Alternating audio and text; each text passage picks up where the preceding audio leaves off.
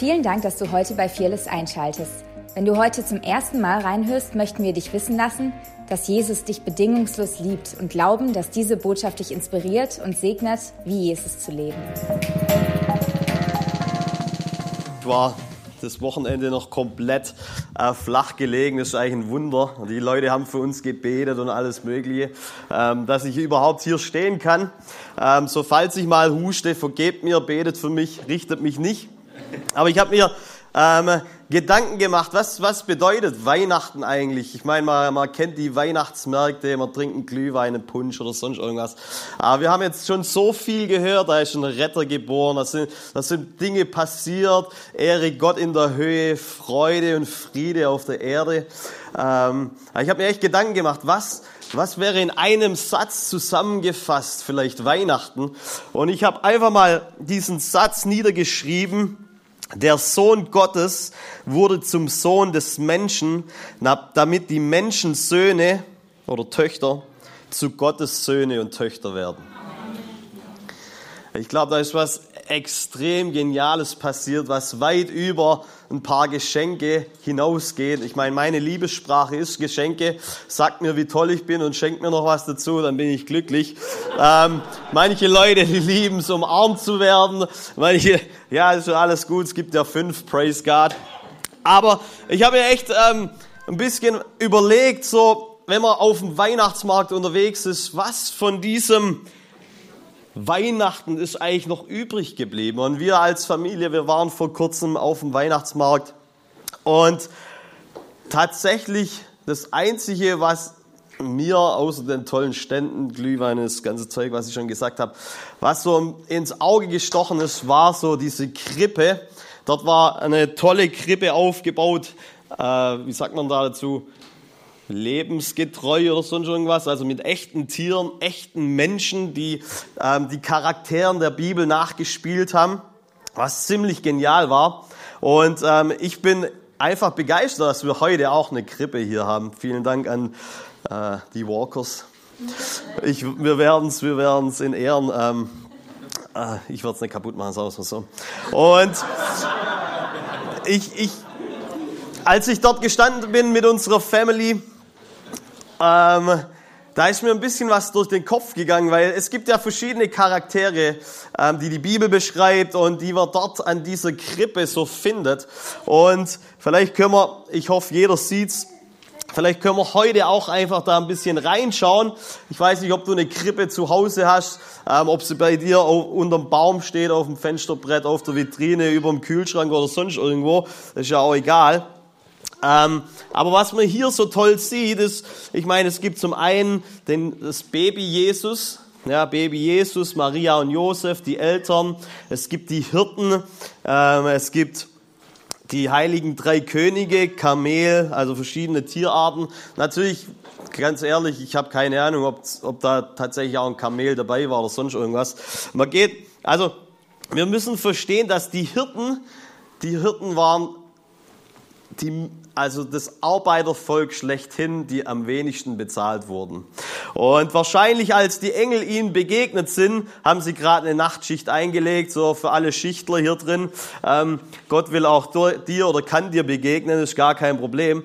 Aber so diese, diese minimalste Arbeiterschicht, die wirklich am Rande der Gesellschaft gestanden ist, die haben zuallererst die gute Botschaft gehört. Was für mich wirklich auch bedeutet, hey, Jesus, ähm, der König, der König, er ist sich nicht zu schade, ähm, irgendwie nur der High Society zu begegnen, sondern er kommt wirklich egal wie dein Stand ist, ja, äh, wie du dich vielleicht selber siehst, wie du von der Welt betitelt wirst oder wie vielleicht auch dein Gehalt ist, ist absolut ähm, nicht wichtig. Wenn dein Herz offen ist, er kommt und will dir begegnen.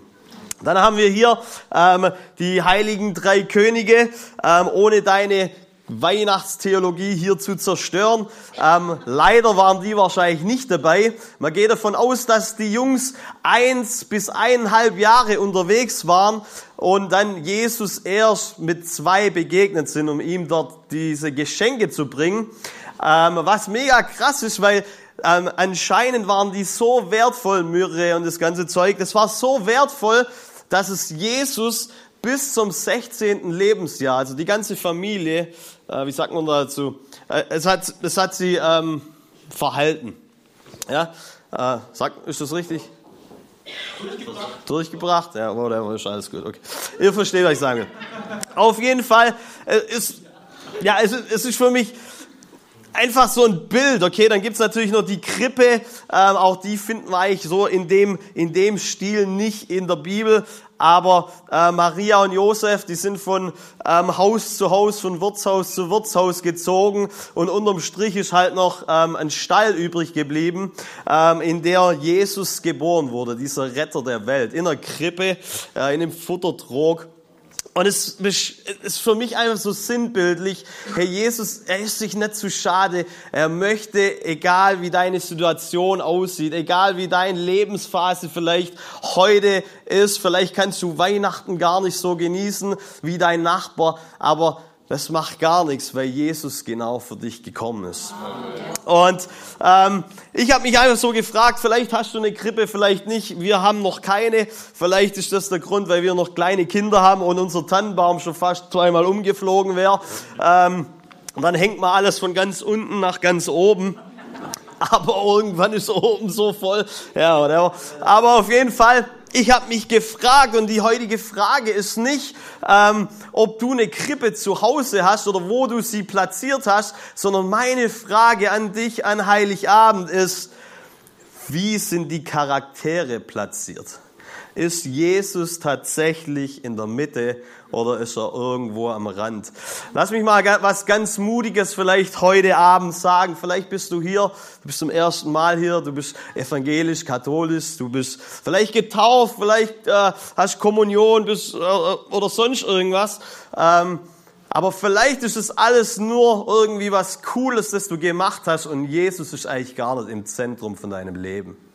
Vielleicht ist er einfach nur am Rande und ich möchte ganz kurz in den paar Minuten, die mir heute Abend äh, zugeteilt wurden, möchte ich einmal ganz kurz diese Charaktere durchgehen, weil ich glaube, die widerspiegeln, diese Krippe widerspiegelt eigentlich auch unser Leben. Und ähm, vielleicht gucken wir uns da einfach mal ganz kurz diese Hirten an. Kann ich da runter? Ist das okay? Von unserem Techniker. Ähm, vielleicht, hier haben wir so einen teurer Hirte. Vielleicht ist ja der Hirte in deinem, in deinem Leben im Zentrum. Und dieser Hirte widerspiegelt für mich Arbeit. Er widerspiegelt, ich meine, ich habe nichts gegen Arbeit. Es ist wunderbar, wenn du einen Job hast, wenn du Arbeit hast. Natürlich, praise God, dass, dass, es, dass wir in einer Gesellschaft oder in einer Region leben, wo Arbeit in Fülle da ist. Ähm, aber wenn Arbeit, wenn diese Dinge ähm, mein Tun zum Zentrum von meinem Leben werden, dann ist es ein wackeliges Fundament. Weil was passiert, wenn, auf, wenn, wenn mein Tun im Vordergrund steht und auf einmal ich nicht mehr darauf stehen kann in Zeiten von Krise oder irgendwelche Dinge, wenn ich, wenn ich meine Identität, das was ich bin, nicht mehr von dem nehmen kann. Das andere kann natürlich auch sein, wir haben die Weisen. Ja, wir nehmen es jetzt einfach mal dazu, obwohl sie lange unterwegs waren. Vielleicht stehen die ja auch in dem Zentrum von deinem Leben. Die Weisen bedeuten, die haben tolle Geschenke, teure Geschenke gebracht. Die stehen für Reichtum, für Erfolg. Vielleicht steht ja auch das in deinem Leben. Vielleicht macht dein Leben aus nicht die Arbeit, die du vielleicht tust, den tollen Job, den du hast, mit dem du ähm, ja, prahlen kannst oder den du Leute vorsetzt, wie toll du doch bist. Vielleicht ist es einfach auch der Erfolg, den du vielleicht ähm, an den Tag bringst, was ja nicht Schlechtes ist. Aber auch da, wir können nicht und den Erfolg oder die tollen Dinge, die wir erleben, das Geld. Du kannst, äh, Geld ist Hammer, äh, ja, Halleluja. Aber wir können uns auch diese Sachen ähm, bei denen es um die es an Weihnachten geht, die können wir uns nicht mit Geld erkaufen. Wir können uns keine Liebe erkaufen. Wir können keine Annahme, Friede, Hoffnung erkaufen. Das ist unmöglich. Und ähm, deswegen ist auch das ein wackeliges Fundament. Und versteht mich nicht falsch, ich bin gar nicht gegen diese Sachen. Die sollen uns helfen, wie auch schon im Opfer oder sonst irgendwas, wirklich Jesu Liebe, diese Hoffnung und diese Dinge weiterzugeben. Aber es darf nicht unser Fundament in unserem Leben werden. Ähm, wir haben dann noch Maria und Josef. Maria und Josef hier im Zentrum. Und vielleicht sagst du, ja, meine Beziehungen, meine Familie ist das Zentrum von meinem Leben. Und dann hört sich das vielleicht schon auch richtig an. Und, ähm, aber wir können nicht von, von, von Menschen verlangen, was wir nur von Gott haben können. Und ich meine, ich und meine Frau sind zehn Jahre verheiratet. Ich würde sagen, wir sind glücklich verheiratet. Ich hoffe, sie sagt das gleich, wenn du sie fragst. Natürlich, Spaß natürlich, klar. Ähm, aber Spülmaschine. Ich, ich erzähle zu viel von unserem Leben, glaube ich. Ähm,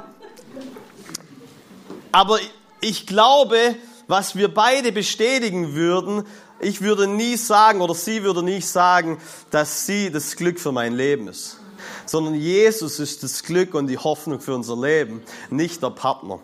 Und das müssen wir einfach verstehen bei dem Ganzen, wobei Familie und Beziehungen absolutes, absolut wiederum nichts Schlechtes sind. Und dann haben wir noch die Tiere. Das sieht man hier ein bisschen. Vielleicht dreht sich in deinem Leben alles um Tiere, wie beim Dönerstand oder alles. sorry, sorry. Ja, vielleicht dreht sich alles um, um Tiere, um die Tierwelt.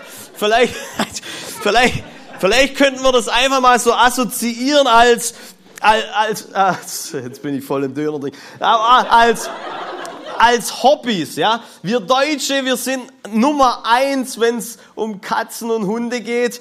Ähm, wir, wir, wir lieben Haustiere, wir lieben Hobbys. Vielleicht ist dein ja, ist in deinem Zentrum der VfB, ähm, vielleicht der BVB oder sonst irgendjemand, da möchte ich dir sagen, hey, wow, du hast echte Hoffnung ähm, in 22, Lass mich meinen Satz vollenden. In 22 Jungs deine Zukunft oder dein Leben hineinzujängen, die gerade mal 19 bis 30 Jahre alt sind.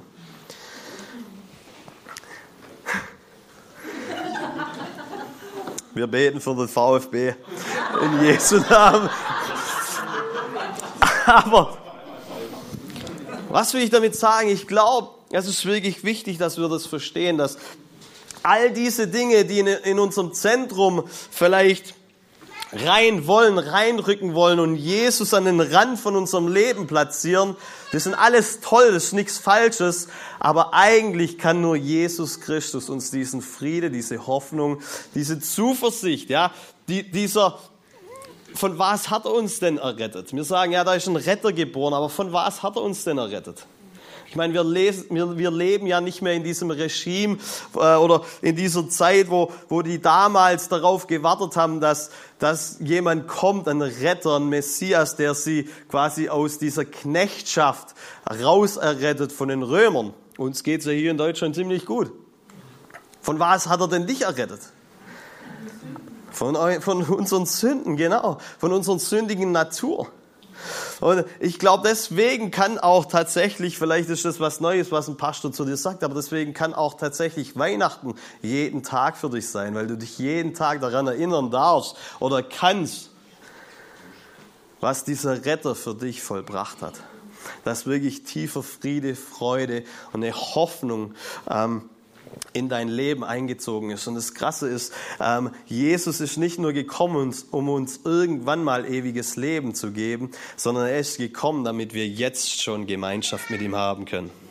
Und das ist das, was uns unterscheidet oder was, was uns dieser, diese Lebenskraft, diese Hoffnung gibt, dass du jetzt schon mit diesem Schöpfer ähm, vereint bist. Du kannst mit ihm leben. Er ist nicht weit entfernt, der dir ein paar tolle Tipps geht, äh, gibt, wie, wie das Leben zu leben ist, sondern er ist bei dir, er ist mit dir, er ist in dieser, ähm, in deiner Situation, in deinem Leben mittendrin, ähm, statt nur dabei. Genau. Und ich glaube wirklich, und mit diesem letzten Gedanken will ich auch schon abschließen. Ist die Zeit schon vorbei? Aber ich glaube wirklich, dass dieses Weihnachten wir vielleicht mal einfach reflektieren dürfen sollten, ob Jesus noch im Zentrum steht oder ob er irgendwo am Rande doch ist. Und ich möchte dir jetzt einfach Gelegenheit geben, vielleicht kann die Band nach oben kommen, bevor wir das letzte Lied spielen, möchte ich dir einfach in, einer stillen, in einem stillen Moment, wo du vielleicht deine Augen schließt, selber nochmal dieses, dieses Jahr ähm, reflektierst, aber wo du einfach ganz kurz vielleicht dir Gedanken machst, ja, ist Jesus eigentlich in meinem Zentrum? Oder ist er irgendwo rausgerutscht wegen meinen Hobbys wegen meinem Erfolg oder vielleicht auch weil das Arbeitsleben mich komplett eingenommen hat? Oder vielleicht bist du auch hier und du hast noch nie ähm, diesem Jesus Raum in deinem Leben gegeben, dass er in deinem Zentrum oder zu deinem Leben werden darf. Vielleicht können wir es einmal ganz kurz so machen, dann würde ich ganz kurz für dich beten, wenn, einfach, wenn wir einfach ganz kurz unsere Augen schließen würden. Weil das Geniale ist, dass Jesus nicht in dieser Krippe geblieben ist. Er ist 33 Jahre lang auf dieser Welt in der richtigen Beziehung zu Gott unterwegs gewesen und ist für uns, für unsere Schuld, für unsere Sünde gestorben, damit wir wie ich am Anfang gesagt habe in diesem Satz, zu diesen Menschen, zu diesen Gottessöhnen werden dürfen. Die Bibel sagt, wir alle haben die Herrlichkeit nicht erlangt aufgrund von unserer Sünde. Aber deswegen ist Jesus gekommen, um diese Herrlichkeit, die vor Grundlegung der Welt in unser Leben hineingelegt wurde, wiederherzustellen, damit du jetzt in dieser untrennbaren Gemeinschaft mit Gott leben kannst. Wenn du noch nie gesagt hast, hey, Jesus sei Zentrum meines Lebens, ich möchte, dass sich alles andere dir unterordnet, ich möchte dir nachfolgen, dann bitte ich dich jetzt einfach ganz kurz deine Hand zu heben, weil dann möchte ich ganz kurz für dich beten.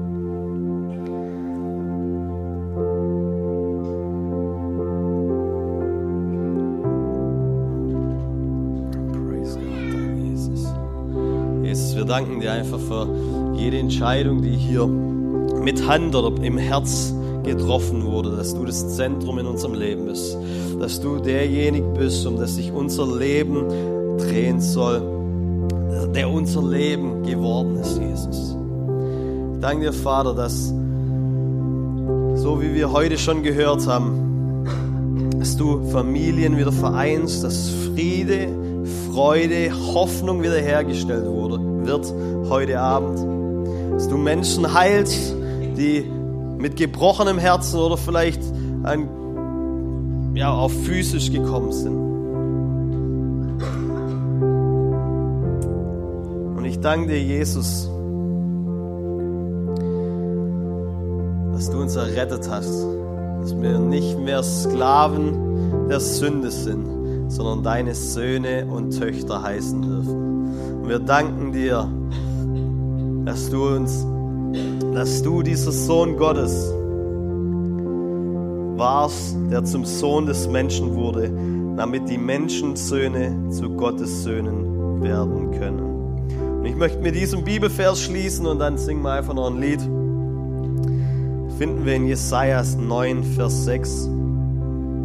Denn uns ist ein Kind geboren, ein Sohn ist uns geschenkt er wird die Herrschaft übernehmen. Man nennt ihn wunderbarer Ratgeber, starker Gott, ewiger Vater, Friedefürst.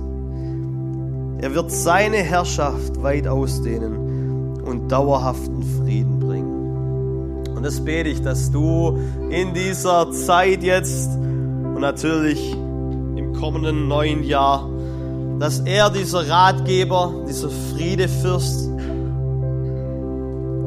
dieser Hoffnungsbringer für dein Leben, für deine Familie, für deinen Job, für dein Umfeld, für deine Region, für deine Stadt sein wird. Amen. Danke fürs Reinhören. Wir glauben, dass der Heilige Geist durch seine Liebe, Kraft und Wahrheit Veränderung bringt und dich zurüstet, diese Begegnung in dein Umfeld hinauszutragen. Sei gesegnet.